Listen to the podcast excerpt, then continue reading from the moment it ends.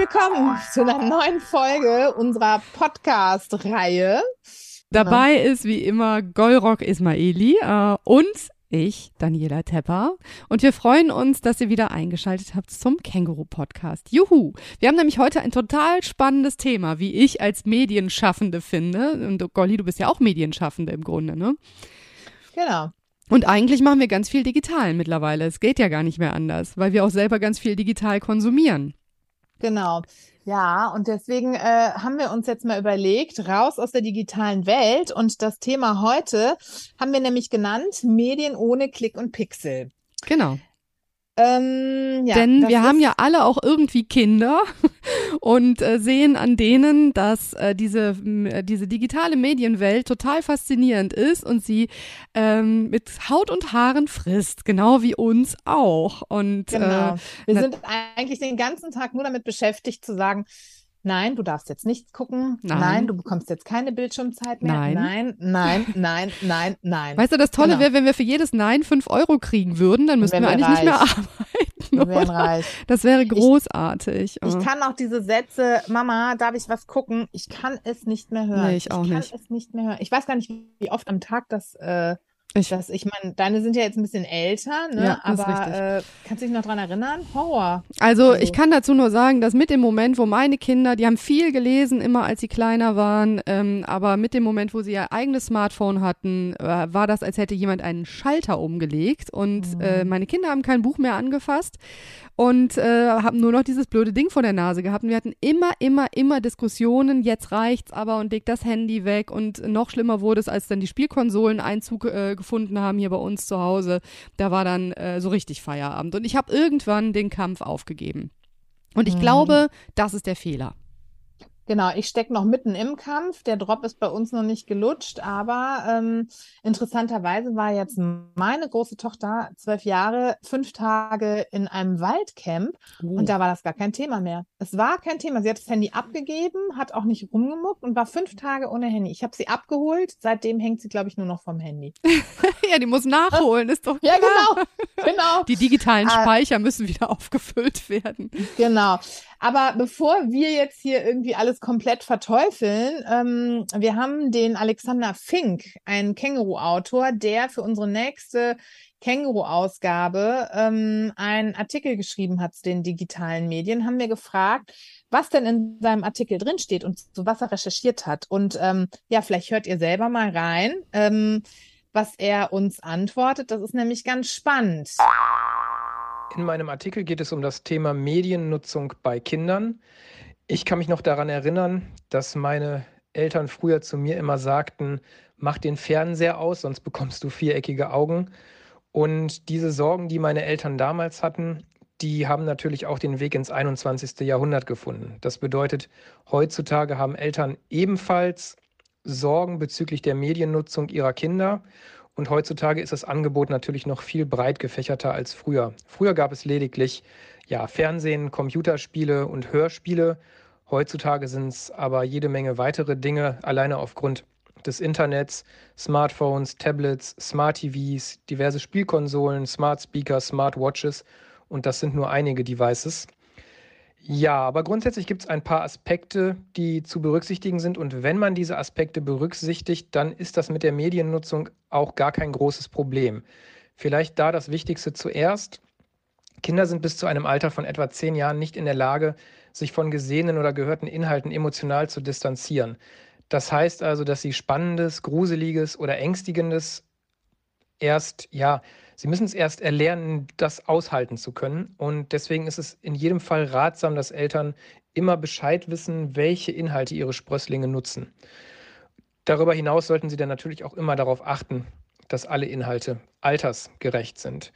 In oder bezüglich meines Artikels habe ich natürlich auch etwas recherchiert und damit Frau Christine Langer gesprochen.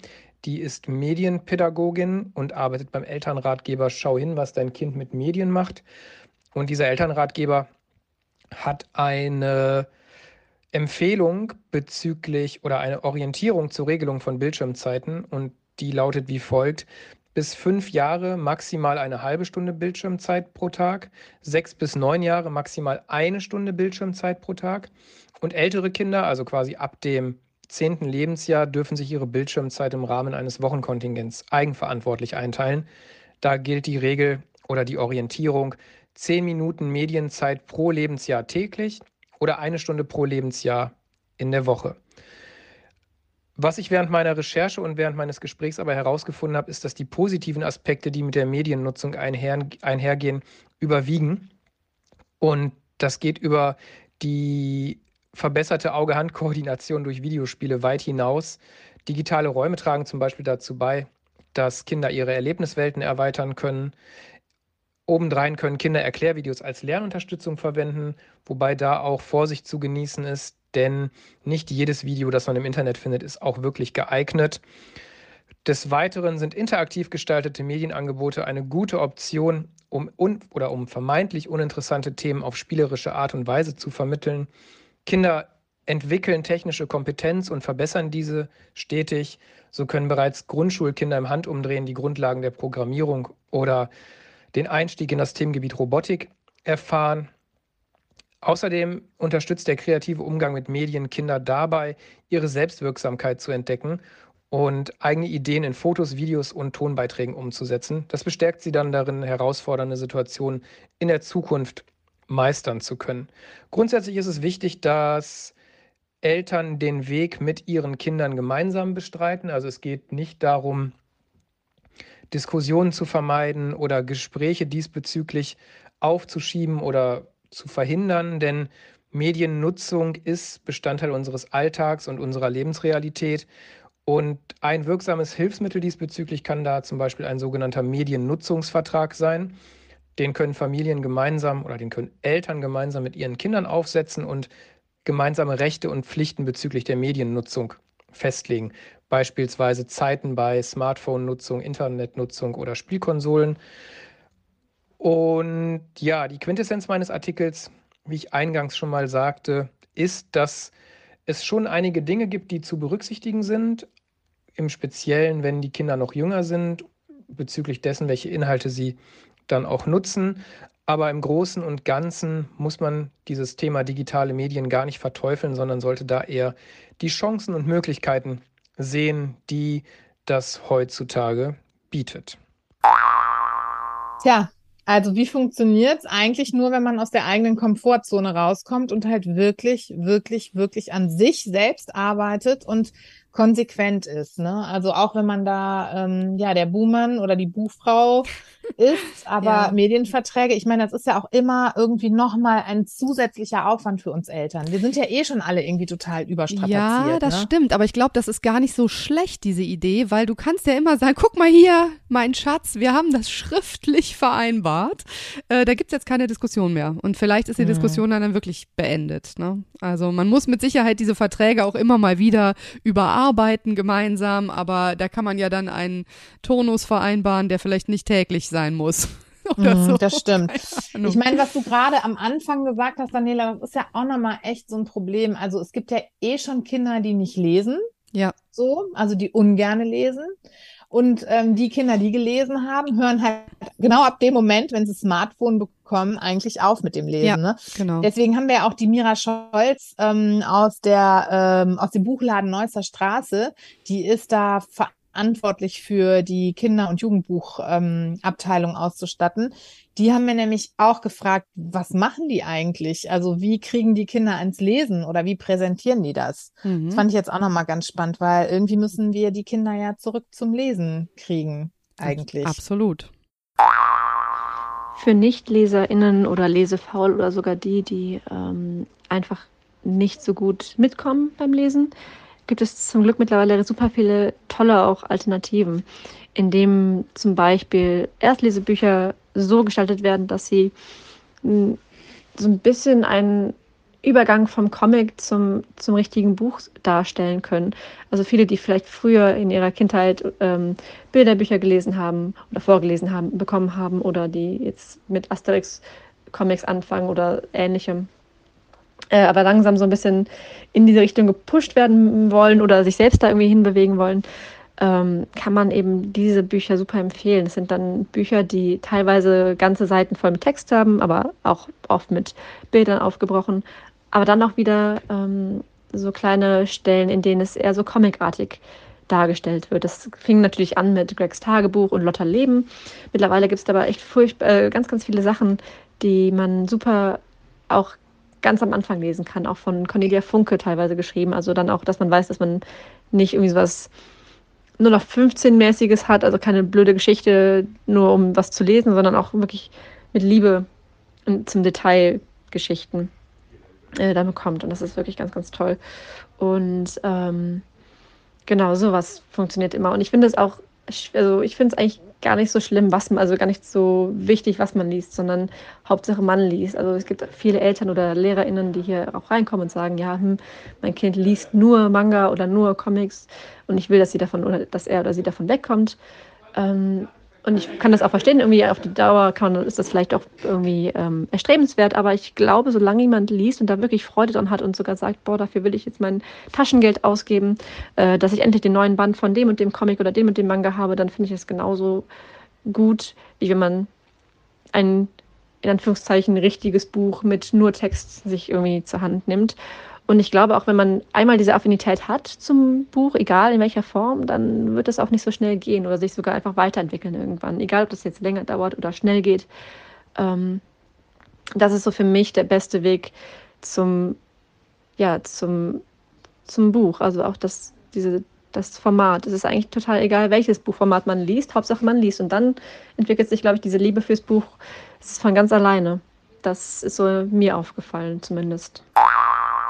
Ja, das war Mira Scholz äh, von der Buchhandlung auf der Neusser Straße in Nippes. Wirklich ein schöner Laden, also kann man mal hingehen. Sind jetzt auch wieder nominiert äh, für den Deutschen Buchhandlungspreis ähm, zum, ich weiß keine Ahnung, 150. Mal oder so, ich weiß es nicht. Aber auch echt verdient. Total verdient, absolut. Sagen, ja. Muss man wirklich sagen. Aber es gibt natürlich auch noch viele andere schöne Buchläden in Köln, genau. so ist das nicht. Und ähm, Mädels Buchläden. Wichtig Ein Plädoyer auch, Entschuldigung absolut. Daniela, wenn wir schon mal da sind, ein Plädoyer für, geht in die Buchhandlung und kauft eure Absolut. Bücher dort. Für den lokalen genau. Buchhandel. Also wir haben jetzt, ich wohne in Köln-Brück, es gibt hier einen Buchladen und ähm, ich mache das immer so, ich gucke bei Amazon, was ich gerne hätte, rufe genau. dann da an oder gehe da vorbei auf einen Kaffee, bestelle das und am nächsten Tag ist es da. Also es ist bei Amazon nicht schneller. Aber gut, genau. das an so diesem, das diesem Punkt.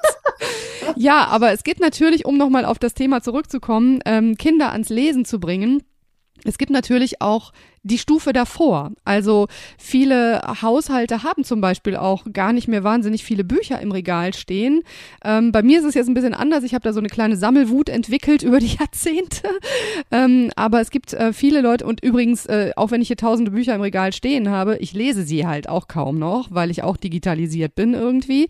Ähm, aber es gibt viele Leute, die halt einfach ähm, ja kaum noch Bücher haben und oder kaufen. Und die Kinder, die in diesen Haushalten dann auch leben, die kennen Bücher in der in der Form auch äh, gar nicht so ohne weiteres. Und da dann zu sagen, Kind liest auch mal ein Buch, ist ein bisschen schwierig, wenn die dann in die Kita oder ähm, in die äh, Grundschulen auch kommen und dann das Lesen lernen müssen. Und dafür finde ich, gibt es ein ganz tolles Medium, was auch immer mehr Einzug hält. In äh, Kitas. Ist es schon ziemlich verbreitet bei uns.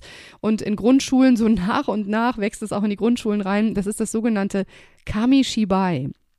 Ich habe da selber vor einem guten Jahr erst auch von gehört, weil meine Kinder schon aus der Kita raus waren, als das so nach und nach hier auch äh, Verbreitung fand. Ähm, Kamishibai ist was ganz Tolles, denn das ist ähm, kommt aus Japan ursprünglich, ist ein japanisches Wort zusammengesetzt und bedeutet auf Deutsch Papiertheater. Ist also vollkommen analog und es ist wirklich ein Theatererlebnis. Also die Kinder bekommen eine Geschichte erzählt ähm, man sagt auch bildgestütztes Erzählen. Also sie, die, alle Kinder können gleichzeitig die Illustration oder die Bilder sehen und ähm, die Erzieherin, der Erzieher erzählt dazu eine Geschichte. Ganz wortreduziert, sprachreduziert, was dann dementsprechend auch gut ähm, in der Sprachförderung ist. Also gerade bei mehrsprachigen, äh, mehrsprachig zusammengesetzten Kindergruppen eine ganz wundervolle Geschichte. Und ähm, ich habe die Erfahrung gemacht, also ähm, ich habe ja selber auch so einen kleinen Kinderbuchverlag, den Himmelbau Verlag. Wir haben jetzt mittlerweile das dritte Kamishibai-Kartenset entwickelt. Ähm, und jedes Mal, wenn ich auf Lesungen gehe mit diesen Kartensets und ähm, meistens sind die Geschichten ähm, ja so inspiriert von Geschichten aus, aus unseren Büchern. Und dann mache ich gerne mal so ein Experiment und lese zuerst die Geschichte aus dem Buch vor und führe dann das Kamishibai vor. Und ich merke immer wieder, wie die Konzentration und wie die Faszination für die Geschichte eine ganz andere Dimension und Qualität hat, wenn die Kinder das Kamishibai vorgeführt bekommen. Es ist einfach, die Kinder werden da reingezogen in die Geschichte und haben ihr ganz eigenes ähm, Geschichtserleben in dem Moment äh, und das Erleben der Erzählung. Das ist total faszinierend und vor allen Dingen auch dann, wenn sie die Sprache vielleicht nicht zu 100 Prozent und jedes einzelne Wort zu 100 Prozent verstehen. Dadurch lernen sie auch peu à peu ein bisschen mehr ähm, Deutsch. Und das ist ähm, eine ganz wunderbare Qualität, wie ich finde. Und dadurch kann man Kinder dann auch in einem nächsten Schritt wieder an Bücher heranführen. Das ist nämlich dann viel einfacher, wenn man sagen kann, guck mal, die Geschichte steht hier übrigens auch in diesem Buch. Wenn du Lust hast, können wir da auch mal zusammen reingucken. Das ist dann der nächste Schritt. Das ist total spannend und ich durfte, ich ich habe auch sogar eine Kostprobe von Daniela ja. erhalten, ne, als ich bei dir war. Das war total spannend. Also ich kannte Kamishibai auch nicht. Und äh, Daniela, du hat, hast mir dann das quasi so vorgeführt. Ja. Und ähm, das war echt, also man kann wirklich abtauchen, eintauchen, Dankeschön. abtauchen in die ja, Geschichte. Ja, finde ich auch. Und es ist tatsächlich auch eine Vorführung. Also es ist nicht ein Vorlesen, genau. sondern es ist eine Vorführung und mhm. ähm, zu, kombiniert mit einer Erzählung. Und ich finde, das ist ein ganz wertvolles Medium, was wir uns gerade in diesen digitalen Zeiten ähm, immer mehr aneignen sollten, gerade in der ähm, im Zusammenspiel mit kleineren Kindern auch, die eben noch kein eigenes eigenes Smartphone haben sollten, auf keinen Fall. Und auch nicht bitte ein Tablet auf den Knien, wie ich finde, wenn die im Kinderwagen sitzen. Das sieht man immer häufiger. Mhm. Ähm, ich finde, das, das ist einfach zu früh. Das ist, sie braucht Entschleunigung und Ruhe und einen Kontrapunkt. Genau, Entschleunigung. Ja, ich dachte nämlich auch bei dem Kamishibai, das ist Entschleunigung. Total. Also das ist, genau.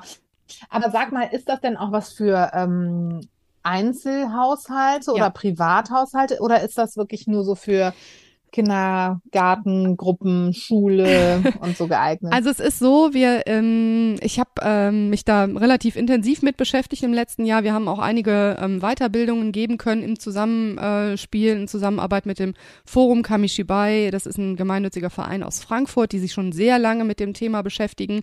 Und ähm, wir haben nicht nur Erzieherinnen, Erzieher und pädagogische Fachkräfte aus Schulen und aus sozialen Einrichtungen, welcher Art auch immer, weitergebildet, sondern es waren auch interessierte Eltern dabei. Denn äh, wir überlegen gerade, wie man sogenannte Familien-Kamishibai entwickeln kann. Ja, also normales Kamishibai-Kartenset hat äh, bei uns in Deutschland Größe DIN A3. Das ist halt schon, wenn man es unterbringen möchte, im Schrank oder sonst wo ein bisschen großformatig und man braucht natürlich auch diesen Rahmen, also so ein, ich sag mal, so einen schlichten Holzrahmen zu haben, das macht das Ganze einfach rund und schön. Ähm, aber das ist natürlich auch eine Anschaffung, die nicht vielleicht jeder Haushalt gerne tätigen möchte. Und wir arbeiten gerade daran, ähm, das Ganze etwas kostengünstiger und in DIN A4-Größe ähm, zu produzieren, eben für Familien, für zu Hause, dass man eben genau das dann eben auch zu Hause mit den Kindern machen kann und in, ins Erzählen, in den Austausch kommen kann. Und in dem nächsten Schritt, wenn man ähm, das machen möchte. Also wir haben da in den Workshops auch, wir haben auch in Kitas und Grundschulen Workshops mit den Kindern gemacht, ganz tolle Erfahrungen gemacht. Ähm, selber Kamishibai Geschichten erfinden, das macht den Kindern einen unfassbaren Spaß, weil es halt auch dieses filmische Denken beinhaltet. Also als in Japan nur kleine Anekdote, ich hoffe, dass ich es in zwei Sätzen hinbekomme, als in Japan das Fernsehen eingeführt wurde in den 1950er, 1960er Jahren, dann hieß das dort elektrisches Kamishibai. Und genau das ist es ja im Grunde. Ne? Also es ist dieses filmische Denken, was durch das Herausziehen der Karten auf die rechte Seite, die Bildkomposition ist filmisch gedacht, ähm, was das fördert. Und das haben die Kinder alle automatisch, weil die natürlich auch mit ihren Eltern vorm Fernseher sitzen und abends das Sandmännchen gucken oder so. Und dann haben die einen Wahnsinns Spaß daran, selber Geschichten zu erfinden, die filmisch gedacht sind und die sie selber aufzeichnen können, zusammen mit den Eltern. Das macht echt Freude. Und ich mhm. glaube, das ist ein tolles Medium, was ähm, ja, was eben auch für Familien interessant sein kann.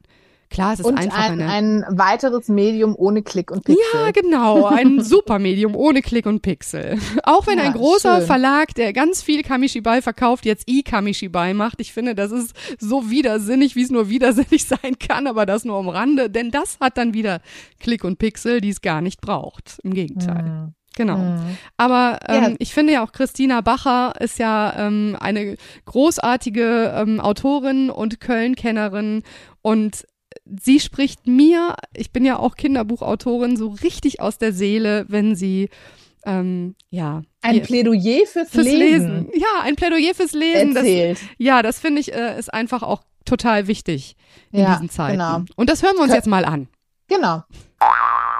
Gerade wenn es so Herbst wird und draußen richtig usseliges Wetter ist, dann gibt es eigentlich nichts Schöneres, finde ich, wenn man sich zu Hause einen gemütlichen Platz sucht und sich ein Buch zur Hand nimmt. Also entweder alleine oder vielleicht sogar zu zweit, dass man sich gegenseitig vorliest. Und ich habe also schon einen ganzen Stapel zurechtgelegt von Büchern, die ich jetzt gerne noch lesen möchte. Und da freue ich mich schon seit ein paar Wochen drauf. Ähm, ja, so, so ein paar Tipps hätte ich auch. Also, dass man sich so eine gemütliche Ecke eben schafft. Entweder auf dem Sofa, unter dem Küchentisch mit einer Taschenlampe dann eben oder ähm, an einem Ort, an dem man sich ganz besonders wohlfühlt, so ein paar Kissen hinlegt, dann sich einen Tee kocht vielleicht oder ein Kerzchen aufstellt. Und wenn man zu zweit liest, also zum Beispiel, wenn man jemandem vorliest oder sich vorlesen lassen möchte, dann ist es natürlich besonders schön, wenn man so auf selber Augenhöhe sitzt. Also gemeinsam auf einer Matratze oder auf, auf einem Stuhl, der genau gleich hoch ist wie der Stuhl von gegenüber. Und ähm, ich habe als Kind besonders geliebt, wenn mir jemand vorgelesen hat und ich habe dabei gemalt. Also das wäre ja auch eine Möglichkeit. Das geht auch super gut mit Hörspielen, dass man sich von so einem Hörspiel in eine ganz andere Welt entführen lässt, sozusagen in Gedanken und dabei so ein bisschen malen kann. Also ich habe zum Beispiel immer Wimmelbilder gemalt, falls ihr die kennt. Ja, also ich finde, Lesen ist wirklich das Schönste, um sich die Herbst- und Winterzeit zu vertreiben. Und äh, vor allem, wenn man auch ein Bilderbuch hat, das man gemeinsam anschauen kann, ähm, entdeckt ja jeder und jede wieder was ganz anderes auf dem Bild. Das macht auch total viel Spaß, finde ich. Ähm, aber ich lese natürlich auch gerne allein und ganz leise und ähm, einfach so zum Einschlafen. Und dann am liebsten Romane. Genau. Ja, ich wünsche euch auch viel Spaß beim Lesen. Tschüss. Ja, also eigentlich, äh, sie hat so recht, ne? Gemütlich machen und jetzt kommen ja die Herbsttage und so. Also was gibt's Schöneres, als es sich wirklich mit der Familie gemütlich zu machen, zu sagen, so, wisst ihr was, wir nehmen uns jetzt jeder, jeder ein Buch und äh, machen jetzt, führen jetzt hier so eine Lesezeit ein, ne? Ich habe jetzt, ich war jetzt, ich hatte natürlich, äh, ich hatte das böse C die letzten Wochen, zwei Wochen. ja, oh. Und da habe ich aber tatsächlich wieder angefangen zu lesen. Toll. Also ich habe ähm, echt irgendwie in der Zeit drei Bücher gelesen. Toll. Und dachte, ah, meine Güte, tut das gut. Es tut so gut. Ja, ne? absolut. Also das ist so entschleunigt. Also von daher, und ich glaube, das ist auch so ein kleines Problem, dass wir selber ja alle auch nicht mehr lesen. Wir können das, das ja gar nicht unseren Kindern vorwerfen, sondern ich meine, ich habe auch aufgehört zu lesen. Ne? Ich hänge mhm, auch Absolut. den ganzen Tag. Ja, äh, ich auch. Aber darf ich da noch ganz zum Schluss einen kleinen Tipp jetzt, weil wir biegen ja langsam schon ein in Richtung Weihnachtszeit und in Richtung, keine Ahnung, was schenken wir denn dieses Jahr? Ich finde, es gibt ja dieses, diese tolle Tradition in Island, Jola Boca Flot. Ich weiß nicht, ob ich es richtig ausdrücke, ja. Das ist nämlich die, gehört. ja, das ist ähm, die Tradition, dass man sich dort zu Weihnachten nur Schokolade und Bücher schenkt. Also das ist die weihnachtliche Bücherflut, ja. Und die Menschen sitzen dann am Weihnachtsabend mit ihren geschenkten, gerade bekommenen Büchern und einer, einem Stückchen Schokolade unterm Baum und lesen alle. Ich finde, das ist eine oh, großartige Tradition. Ja. Und das sollten wir uns hier vielleicht auch einfach mal vornehmen. Schenkt einfach nur Bücher und irgendwie eine Kleinigkeit dazu noch und ähm, ja, und macht's euch gemütlich zusammen, weil ja. es geht darum, die Zeit zusammen zu verbringen und mal wieder zur Ruhe zu kommen. Das ist der Sinn von Weihnachten. Mhm. Und äh, ich finde nichts besser äh, ähm, ist da, ja, es ist alles irgendwie konzentriert in diesem Wort Jola Flot drin. Das ist total schön. Und wenn die Kinder noch zu klein sind, um selber zu lesen, ja, dann vorlesen. Ne? Ganz genau. Machen. Oh, ich liebe Stückchen Schokolade, Kakao. Genau. Kakao, warmen Kakao. Oh, toll. Ja. Kann jetzt bitte Weihnachten sein. bald, bald. Vorher ja, haben bald. wir, glaube ich, noch einen Podcast. Ja. Aber genau. So, dann können wir ja eigentlich. Wir ne, machen jetzt Feierabend. Wir, wir machen jetzt wir Feierabend. machen es uns jetzt genau. gemütlich, Golli. und wir lesen jetzt. Genau. ja, So machen danke. wir's. Danke, es hat sehr viel Spaß gemacht mit dir. Und vielen Dank an Christina Bacher und an äh, Mira Scholz und alle, an Alexander Fink für die Beiträge für unseren Podcast. Äh, Medien. Und an dich, Daniela. Ohne Daniela, für deinen Beitrag. Sehr gerne. Ach ja, ich könnte mir auch mal selber Dankeschön sagen. Ich finde, das macht man sowieso viel zu selten. Genau. Ja, dann tschüss, bis zum nächsten Mal. Dankeschön. Genau. Tschüss. Bye bis zum nächsten Mal und vielen Dank fürs Zuhören.